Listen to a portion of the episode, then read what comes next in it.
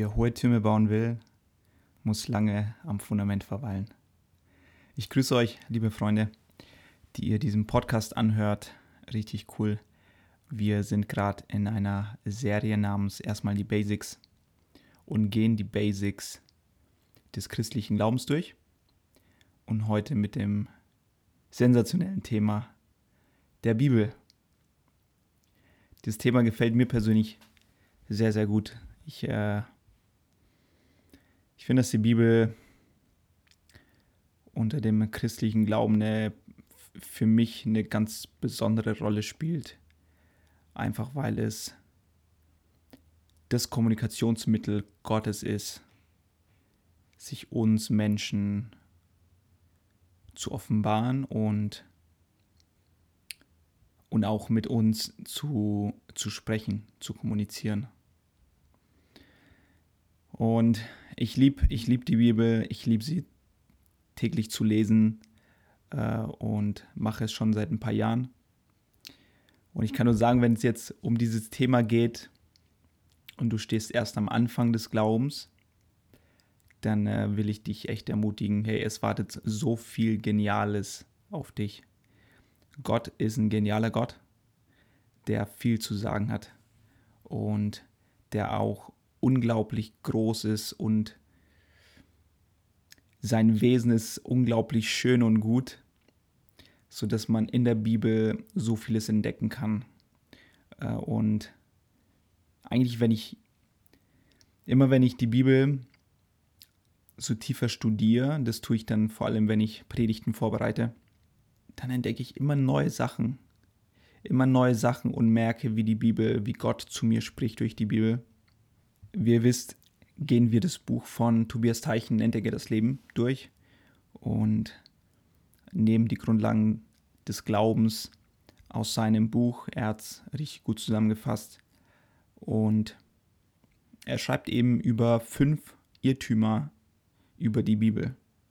Und die will ich auch mal durchgehen. Ist recht spannend. Also was glauben Menschen, ob Christen oder nicht, über die Bibel, was aber jedoch ein Irrtum ist. Punkt Nummer eins ist, die Bibel hat nichts mit meinem Leben zu tun. Und das ist natürlich falsch. Ähm, gut, wenn du die Bibel liest, wenn du sie, keine Ahnung, in Genesis anfängst zu lesen, im ersten Buch Mose, dann wirst du die Schöpfungsgeschichte lesen und dann wirst du schön ein paar Geschichten lesen, wo es um Menschen geht. Und es ist alles in, in, in der Geschichtsform geschrieben und du wirst es verstehen, auch wenn du viele Details da nicht verstehst. Aber dann kommst du auf andere Textsorten, äh, wo du dann nicht mehr so richtig einen Überblick hast. Weil du nämlich natürlich verstehen musst, dass die Bibel aus verschiedenen Genres, aus verschiedenen Textsorten besteht. Es ist ein Buch, welches aus 66 anderen Büchern besteht. Äh, so ist es aufgeteilt. Und in einem ersten und in einem zweiten Teil. So kann man in dem, in dem Alten Testament und im Neuen Testament, so ist die Bibel erstmal grundsätzlich aufgeteilt.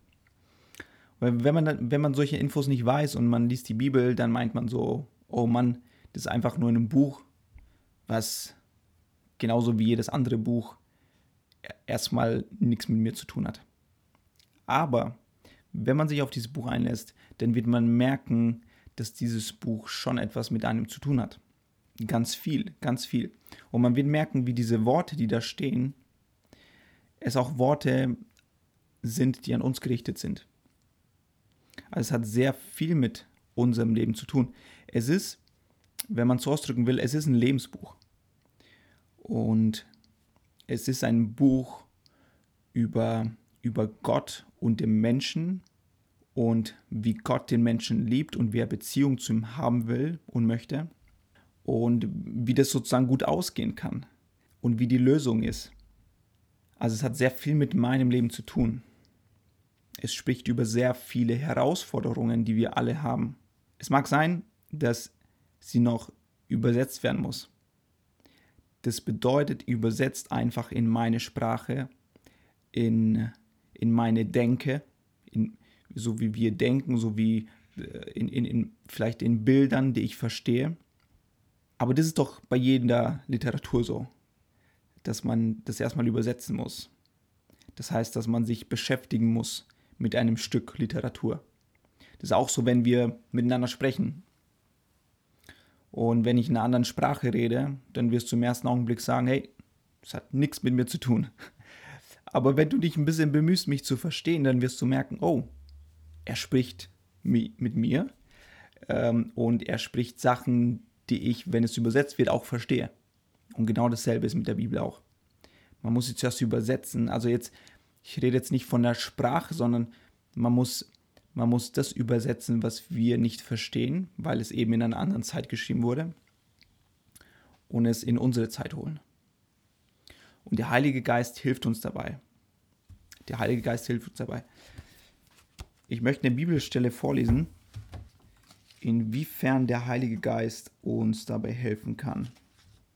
Uns aber hat Gott durch seinen Geist sein Geheimnis enthüllt, also durch seinen Geist sein Geheimnis enthüllt, denn der Geist Gottes weiß alles. Er kennt auch Gottes tiefste Gedanken. So wie jeder Mensch nur ganz allein weiß, was in ihm vorgeht, so weiß auch nur der Geist Gottes, was Gottes Gedanken sind. Wir haben nicht den Geist dieser Welt bekommen, sondern den Geist Gottes. Und deshalb können wir auch erkennen, was Gott für uns getan hat. Um die Bibel zu verstehen, um Gottes Gedanken in der Bibel zu verstehen, brauchen wir den Geist Gottes. Das ist das Erste, was man tun muss, wenn man die Bibel liest. Man startet mit einem Gebet. Geist Gottes, erklär mir dein Wort, beziehungsweise sprich zu mir. Hilf mir, diese Worte, die ich hier lese, auch zu verstehen. Zweiter Irrtum. Ich muss die Bibel in der stillen Zeit lesen.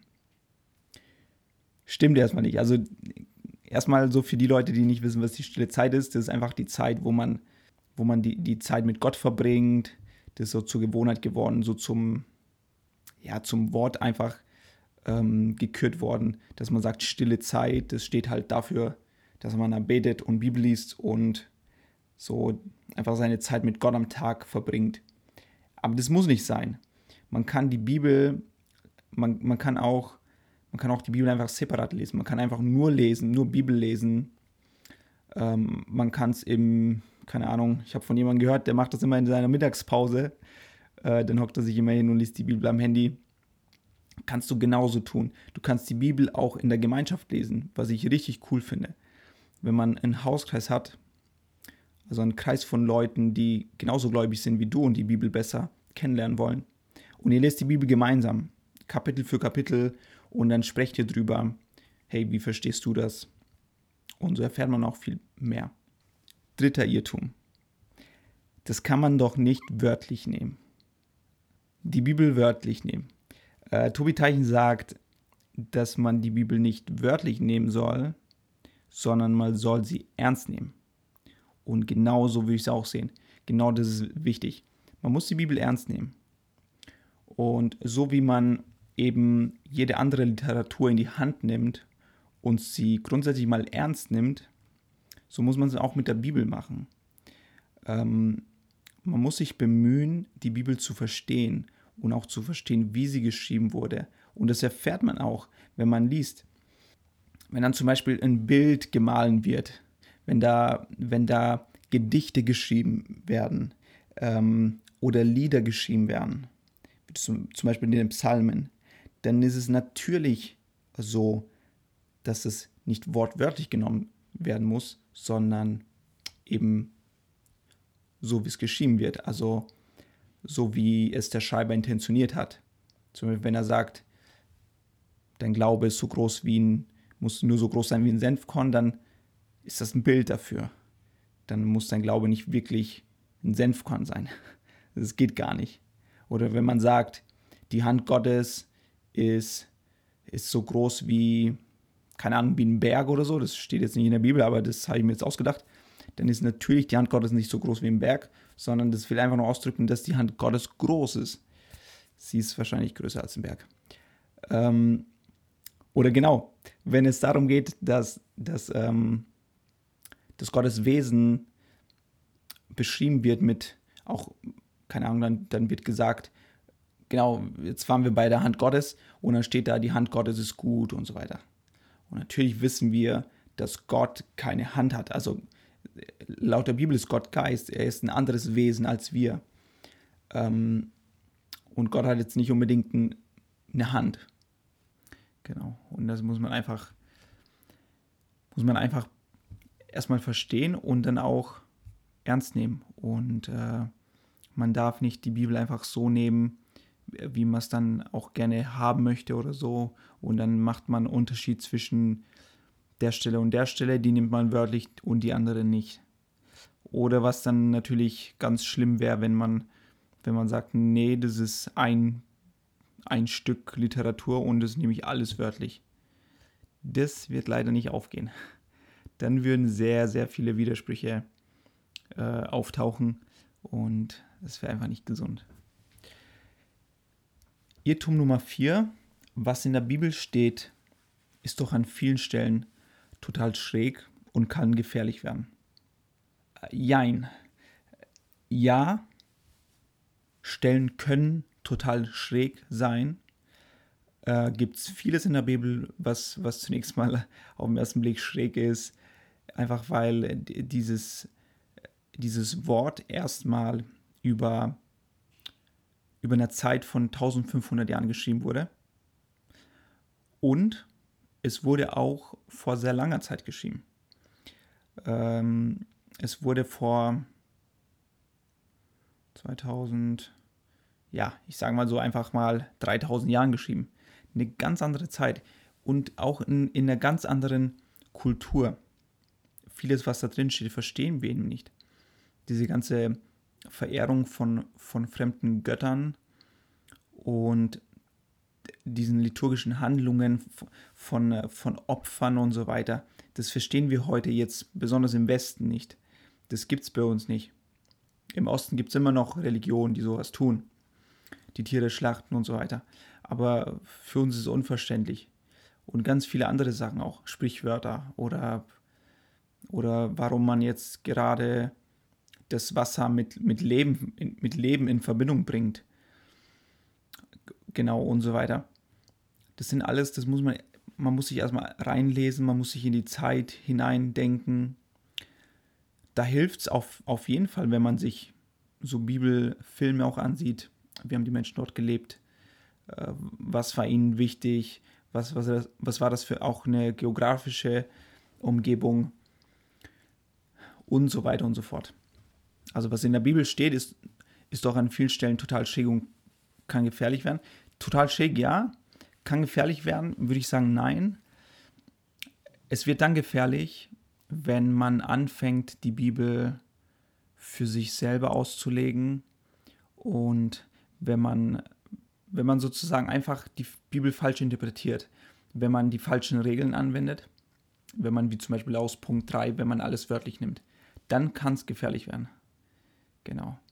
Irrtum Nummer 5, Bibel-Kung-Fu. Dieser Punkt ist sehr amüsant.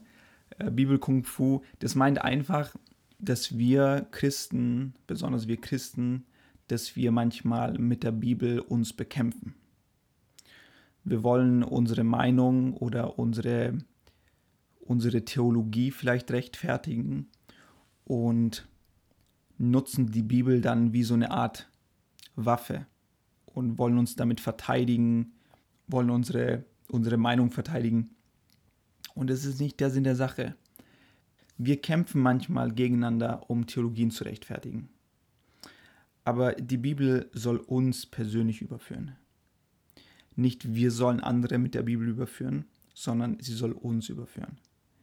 Es ist nicht unser Job, dass wir die Bibel nehmen, um unsere Sache zu rechtfertigen oder so, sondern es ist unser Job, uns von der Bibel überführen zu lassen.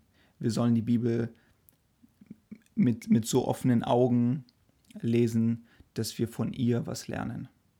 Und nicht, dass wir anderen etwas beibringen, wie es zu, wie es zu sein hat und so weiter. Und hier rede ich von Bibel Kung Fu. Hier rede ich nicht von, von Seminaren oder von, Lehrabenden zu bestimmten Sachen. Natürlich ist es sinnvoll, die Bibel zu lernen. Natürlich ist es sinnvoll, ähm, auch Theologien darzulegen und zu erklären.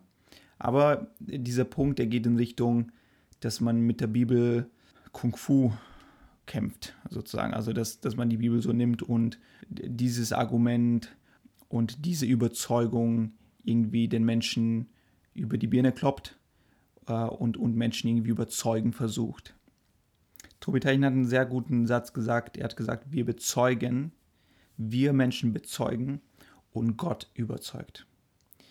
Es liegt in unserer Verantwortung und unser Job ist es zu bezeugen, das, was wir erfahren haben, das, was wir aktuell kennen und wissen und glauben. Und Gottes Job ist es zu überzeugen. Eine ganz, äh, eine, eine ganz spannende Frage ist auch, warum gibt es überhaupt so viele Deutungen? Also, weil weil es so viele Deutungen gibt, deswegen entsteht ja auch erst dieses Bibel-Kung-Fu und deswegen streiten sich auch Theologen oder, oder Christen, die die Bibel lesen, unter sich, weil sie Stellen ähm, verschieden auslegen und so weiter. Ich denke, diese Frage ist eigentlich ganz einfach zu beantworten. Warum gibt es überhaupt so viele Deutungen? Weil es einfach so viele Menschen gibt.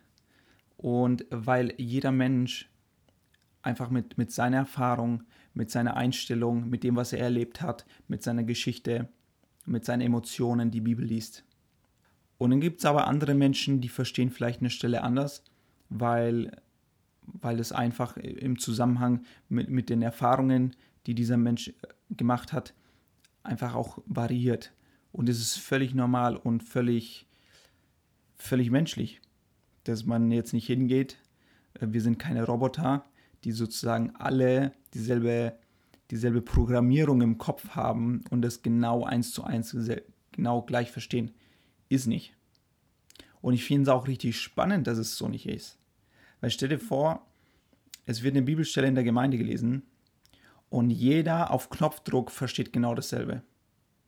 Es wäre doch irgendwo sehr, weiß ich nicht, das wäre für meinen Geschmack zu, zu schwarz-weiß, zu, zu trüb. Das wäre irgendwie gar nicht, gar nicht spannend.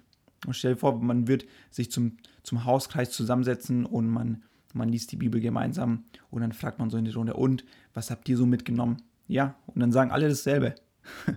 Das wäre das wär nicht so sinnvoll. Ich glaube, Gott hat es Gott hat's einfach so geschenkt, dass er uns ein Stück Literatur geschenkt hat, ähm, wo wir Menschen das lesen und et uns etwas anspricht, damit wir es auch weitergeben an, an anderen Menschen.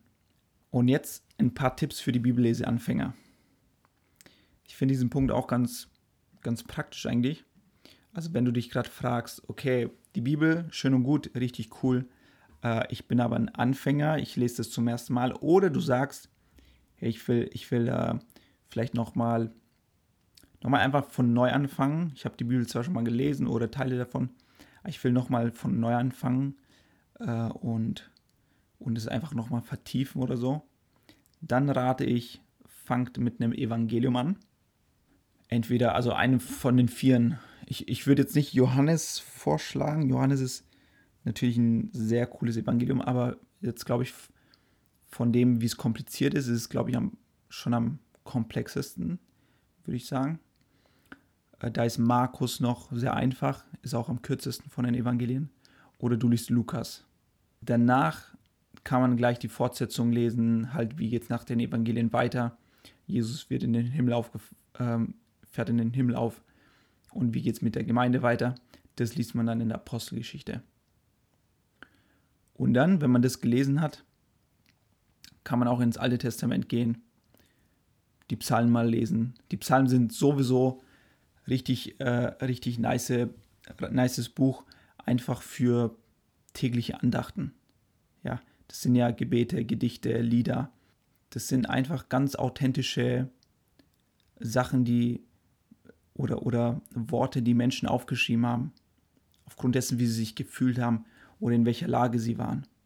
Auch findet man auch, auch Gedichte oder Lieder von, vom König David, der auch in schwierigen Situationen in seinem Leben war und der dann das aufgeschrieben hat, wie es ihm dabei gegangen ist, was seine Gebete waren. Das finde ich richtig spannend. Kann uns auch helfen, vielleicht auch ehrliche Gebete zu formulieren oder es kann uns auch inspirieren, wie wir beten können. Und dann kann man natürlich auch in 1. Mose einfach anfangen, also auf der ersten Seite der Bibel, äh, wie alles anfängt. Und dann kann man das erste Buch Mose lesen, wo es mit Abraham losgeht und dann mit Abrahams Söhnen und so weiter, sozusagen wie das Volk Israel entsteht. Was mir bei der Bibellese hilft, ist einen Unterschied zu machen zwischen Mikro- und Makroebene. Also Mikro ist, wenn man bis ins kleinste Detail hineinschaut mit der Lupe und Makro, wenn man so die Gesamtübersicht sich ansieht. Und mir hilft es immer, wenn ich, wenn ich weiß, okay, zum Beispiel in meiner täglichen Bibellese bin ich eher auf der Makroebene unterwegs. Ja, ich, ich lese und bleibe nicht bei jedem zweiten Wort hängen. Was bedeutet das jetzt oder so? Sondern ich lese, sagen wir mal so, vielleicht drei, vier Kapitel am Stück und begreife aber umso mehr den ganzen Erzählstrang der Bibel, ähm, den roten Faden, roten Faden der Bibel verstehe ich dann mehr. Aber wenn ich zum Beispiel eine Predigt vorbereite, und das kann man zum Beispiel auch, wenn du jetzt ein Bibelstudium dann machen möchtest, zu einem Wort oder, oder zu einem Ort in der Bibel oder zu einer Person in der Bibel, dann befindest du dich in der Mikroebene, dann gehst du tiefer und dann schaust du, okay, was das, kann das alles bedeuten? Und dann stellst du ganz viele Fragen. Aber es ist hilfreich, einfach diesen Unterschied zu machen, wo bin ich gerade? Ähm, also was möchte ich gerade herausfinden? Möchte ich eher so den Überblick haben oder möchte ich jetzt in die Tiefe gehen? Ich stelle Fragen, ich schaue, an welcher Bibelstelle ist, kommt das Thema nochmal vor und so weiter. Da helfen auch, da helfen auch so äh, Bibelwerkzeuge. Ja, gibt es jetzt auch im Internet ganz viel. Also auf so bibelserver.com oder bibel.com. Da gibt es da gibt's auch so Suchfunktionen und dann kann man nach Worten oder nach Themen suchen. Genau. Jo. Und was mir hilft, das hat Tobias Teichen auch erwähnt in, diesem, in seinem Buch, Bibelsurfen. Was meint Tobias Teichen mit Bibelsurfen? Und zwar folgendes. Wenn man die Bibel liest, dann merkte man, es gibt von vorne bis hinten Verknüpfungen. Es ist wie wenn man im Internet unterwegs ist und du findest zum Beispiel über ein Wort einen Link und dann klickst du drauf und dann kommst du zu einer anderen Seite, wo dieses Wort vielleicht beschrieben wird oder wo ein Artikel über dieses Wort ist. Und wenn du auf diesem Artikel dann landest, dann gibt es dort weitere Links, wo du noch mehr herausfinden kannst zu dem Thema. Und genauso ist es in der Bibel auch. Und die meisten Bibel, die haben auch diese Links, die sind dann auch festgehalten. Also die schicken dich sozusagen weiter. Das sind dann in so Fuß, Fußzeile ist dann immer so, sind dann immer so die Bibelverse, wo dich zum Beispiel dieser Vers hinschicken möchte.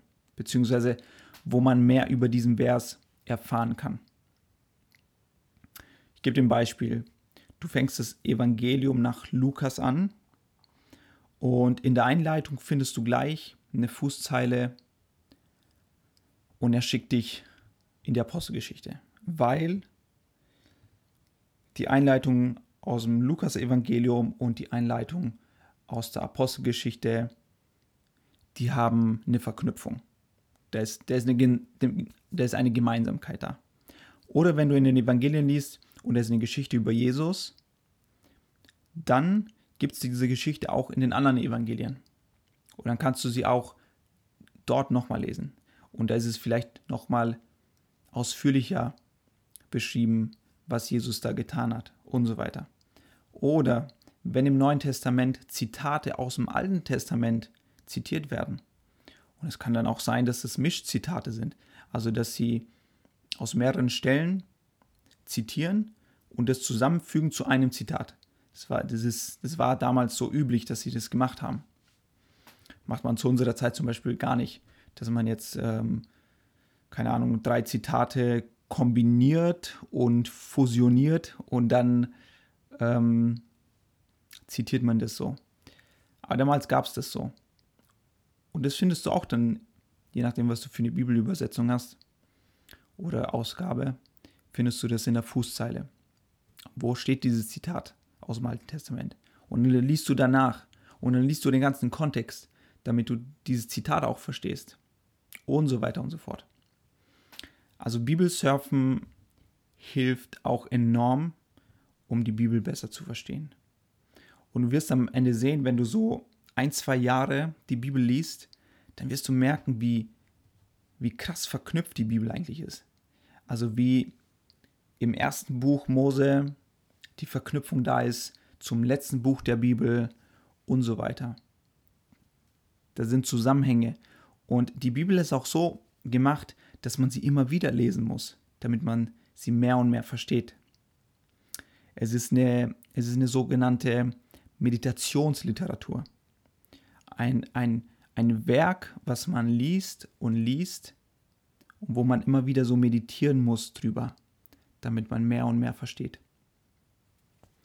Also die Bibel ist eigentlich ausgelegt dazu, dass man sie ein Leben lang liest und dass man ein Leben lang immer mehr versteht, immer mehr erfährt, immer mehr Gott kennenlernt.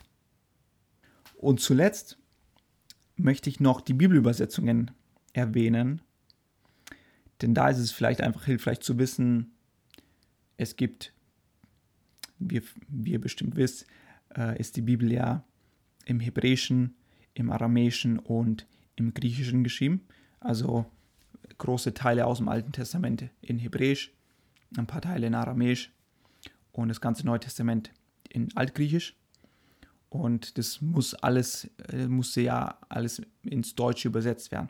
Und jetzt gibt es verschiedene Übersetzungen. Zu, zu unserem Glück haben wir mehr Auswahl an Übersetzungen als andere Sprachen. Und da gibt es zum Beispiel Übersetzungen, die sind, die sind eher textgetreu. Das heißt, die übersetzen eher Wort für Wort und ändern jetzt nicht so viel daran, dass die Sprache jetzt schöner klingt äh, oder dass die Worte äh, aktualisiert sind in unserer Sprache heute. Also die sind eher textgetreu. Und dann gibt es Übersetzungen, die sind eher, die sind eher formgetreu.